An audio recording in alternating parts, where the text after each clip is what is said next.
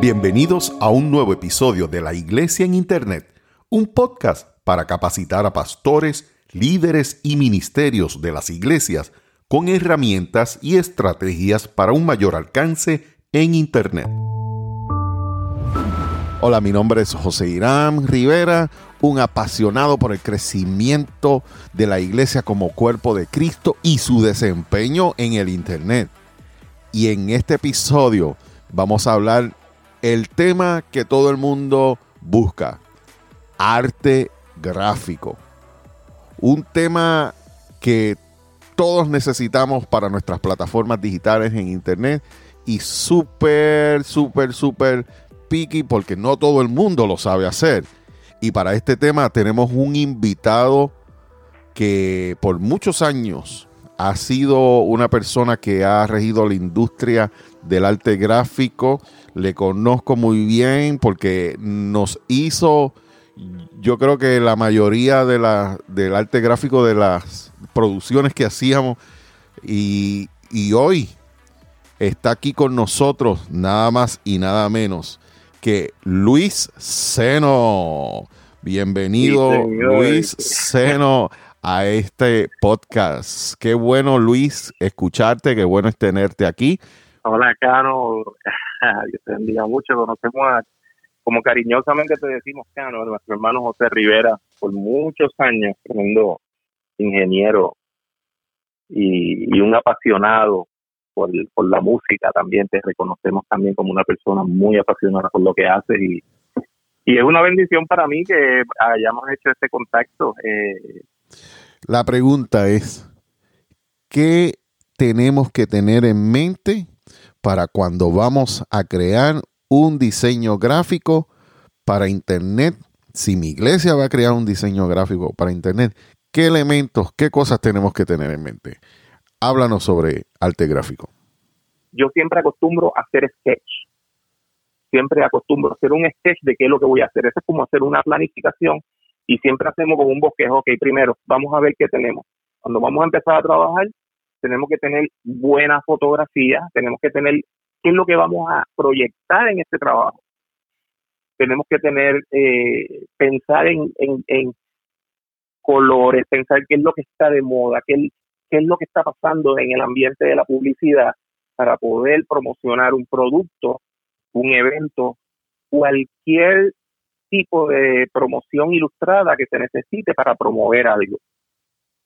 Ahí empieza el, diseñador gráfico a crear, a hacer sus sketches y a tomar notas, entonces tomar notas, ok, vamos a irnos por aquí, vamos, si, es actividad de concierto, si es musical, eh, mira, que se está usando mucho, tira, se están usando mucho manos en adoración, si quieren un concepto más eh, de luces, si es musical, eh, pues mira, si no vamos a cambiarlo, quizás va a ser la, temática de ese concierto, pues va a ser algo más como algo que tenga que ver con objetos, si tiene que ver con crucifixión, si tiene que ver, entonces tú puedes también buscar en, en la historia y decir, ok, si podemos utilizar la corona de Cristo, podemos utilizar ciertos elementos, eh, y, y así empezamos.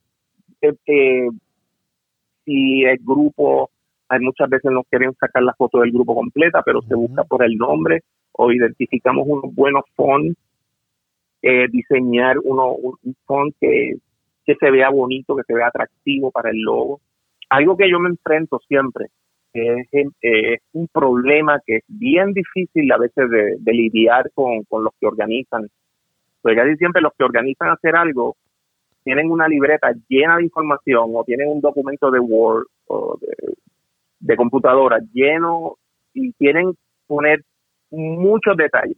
El diseño gráfico, mientras más limpio, más efectivo es, más rápido le llega a la, a la persona eh, tú necesitas tener, cuando vas a diseñar algo, necesitas tener un mensaje. ¿Qué mensaje es? ¿Cuál es el mensaje más importante?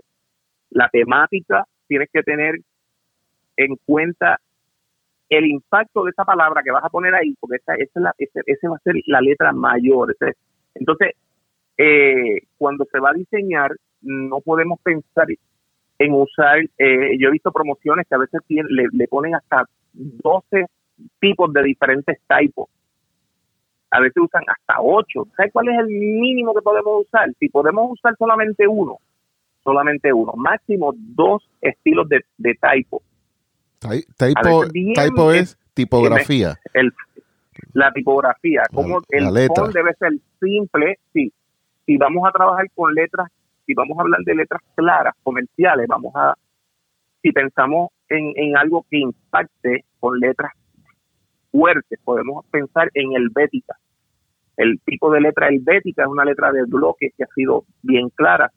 Si tú examinas todos los logos comerciales que existen ahora mismo, desde el pasado, Panasonic, Helvética Bow, Target, Helvética Medium, Walmart empezó con Helvética y ahora está usando un tipo de letra customizada que era familia de la Myriad, a los que conocen desde de Font. Eh, si tú sigues buscando JCPenney, lo que usa es el logo de ya al principio, lo que usaban Helvética Light. Eh, eh, si, si analizas, es todo el mismo sistema, usan Helvética.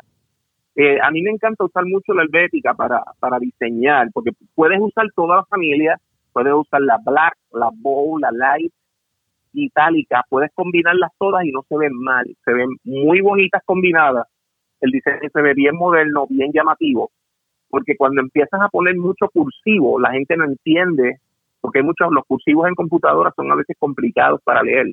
Tú puedes usar el cursivo solamente para quizás poner Jesús en una forma bonita, ahí solamente, solamente para algo, o poner eh, en vivo, pusiste en vivo en un estilo italizado, tipo broch, bien bonito, pero todo el texto después lo puedes poner en el Bética Medium, el Bética Light, combinarlos en diferentes tamaños, los títulos y organizar ese texto de una forma que cuando la persona lo mira, se ve agradable a la vista, la persona rápido puede entenderlo.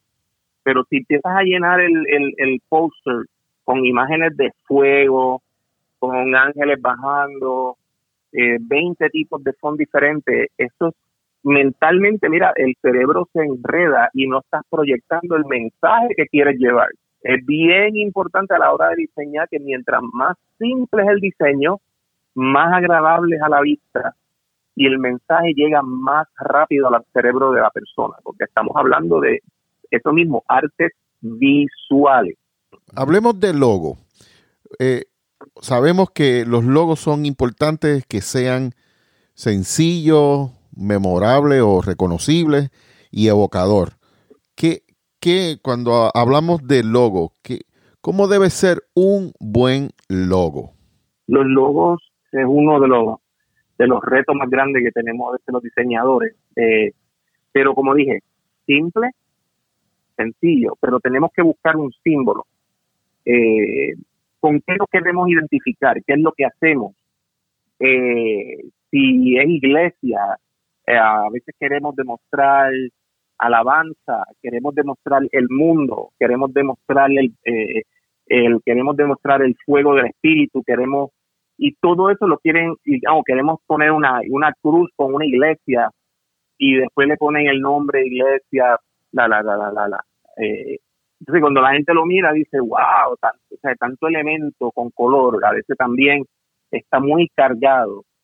Y no es lo mismo cuando tú simplemente quizás haces un, un sello bien sencillo, si quieres poner, si, y la, porque ese te lo piden, la gente te lo pide y si te exige, te dice, no, yo quiero ver una cruz.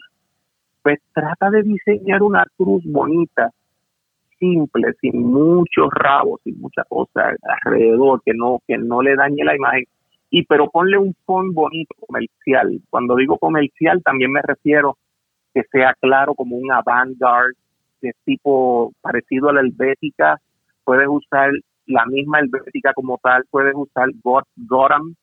Ah, hay muchas letras que en, lo que lo que se llama en estilo no gótico de, de, las, que tienen así como los, las patitas, los pies, los piecitos. Eh, lo que le llaman es el estilo serif. Esto es lo que me refiero. De letras con estilo serif eh, ayudan mucho a que el ojo rápidamente lea, porque muchos de estos logos finalmente siempre van a ir pequeñitos, a veces hasta a un cuarto de pulgada o media pulgada en una promoción, eh, a veces van un poquito una tarjeta de presentación y mientras más rápido una persona lo pueda mirar e identificarlo, estás creando una identidad. Un logo exactamente, un logo es una identidad, es, tu huella y tiene que ser simple, no puede ser complicada, algo que la gente lo pueda leer y decir, ah, mira, este es fulano, este es el logo de él porque tiene ese símbolo es único y, no hay más símbolos acompañando. Cuando la gente te recuerda, te recuerda por un símbolo, no por 20 símbolos alrededor, por 5 o 6 símbolos alrededor. Eh, los colores, tienes que ser flexible y tienes que ser, tienes que pensar que si tu logo lo vas a enviar a, a poner en, en, un, en un background que sea oscuro, el, el background, tu logo debe ser totalmente blanco, todo blanco. Y si analizas logos en la industria ahora mismo comerciales, cuando los logos van a fondos oscuros, casi siempre el fondo va blanco. Todo, digo, perdón, todo el logo es blanco y el fondo es oscuro. Si es viceversa, si, el, si son colores neutrales, trata de mantenerte blanco también y trata de utilizar un poquito de sombra.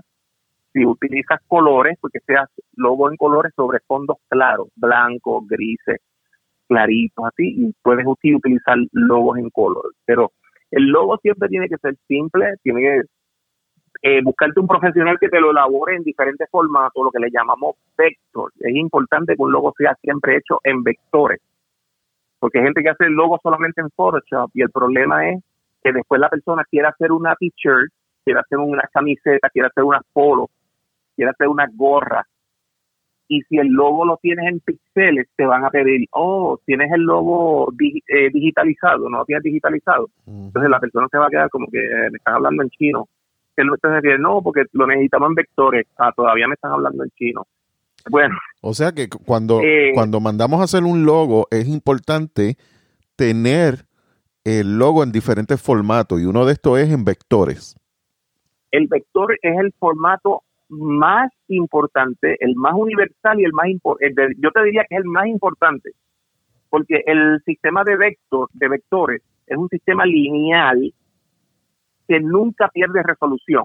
Yo te puedo diseñar un logo en vectores que tenga una pulgada y ese logo de una pulgada yo se lo puedo enviar a una compañía que te va a forrar un edificio y el logo no va a perder resolución jamás, porque el vector es un formato expandible, lineal, que es bueno para cortar en plotters, para hacer stickers para los carros. Mucha gente quiere cortarle y hacer el sticker. O sea, otra cosa, cuando el logo es simple, tú lo puedes cortar en, un label y pegárselo un cristal y se ve bonito. Mi iglesia tiene un, logo que es, es Harlan Church y solamente tiene la H, H y la C en Helvética y está dentro como de un escudo cortado. En un escudo, el escudo es oscuro, las letras son HC Harlan Church está hecho en cursivo, pero un cursivo legible, y va como balanceado con el logo, pero cuando la gente ve la H, lo más que resalta es el H6, dentro de ese parece un escudo, yo no lo hice, pero ese logo yo lo considero uno de los logos más lindos que hay, y yo lo diseñé en vectores, lo, yo lo rediseñé y lo, yo lo corté en vinil y lo tengo pegado a mi carro, pero la ventaja del vector es que tú lo puedes mandar a cortar en vinil, no, eh, si lo tienes hecho a dos colores, esos dos colores se separan bien fácilmente para la gente que va a hacer el, el, um, para hacer las, camisetas, para hacer eh, las gorras. Y por eso es bien importante que tú le pidas a tu artista, por favor, cuando me diseñes el logo, házmelo en vectores, no me lo hagas en píxeles, porque en píxeles te van a hacer la vida de cuadritos, como decimos. Te, te, van a cobrar donde quiera. Son cuadritos. Donde quiera te van a cobrar. Eso es. Este fue Luis Seno, artista gráfico, para este tu podcast, La Iglesia en Internet. No te olvides de inscribirte en nuestra página oficial, laiglesiaeninternet.com, para que recibas cada episodio de nuestro podcast y mucha más información que te ayudará a crecer y maximizar tu iglesia en Internet. Luis, despídete de nosotros. Gracias. Gracias. Un abrazo fuerte. Muy agradecido. Gracias. Gracias por la oportunidad, Cano. De verdad, los queremos mucho. Sigue adelante con este programa. De verdad que este programa va a ser de bendición. y si recibe un buen feedback, si la gente te dice que quieren un poco más de información, aquí estamos a las órdenes y lo volvemos a hacer con mucho cariño, de verdad. Eso es, ese fue Luis Seno. Cada día es una oportunidad para hacer grandes cosas en el reino de Dios para su gloria. Este que te habló es tu amigo, hermano, el pastor José Irán Rivera y escuchaste un episodio de La Iglesia en Internet. Será hasta la próxima. Dios te bendiga.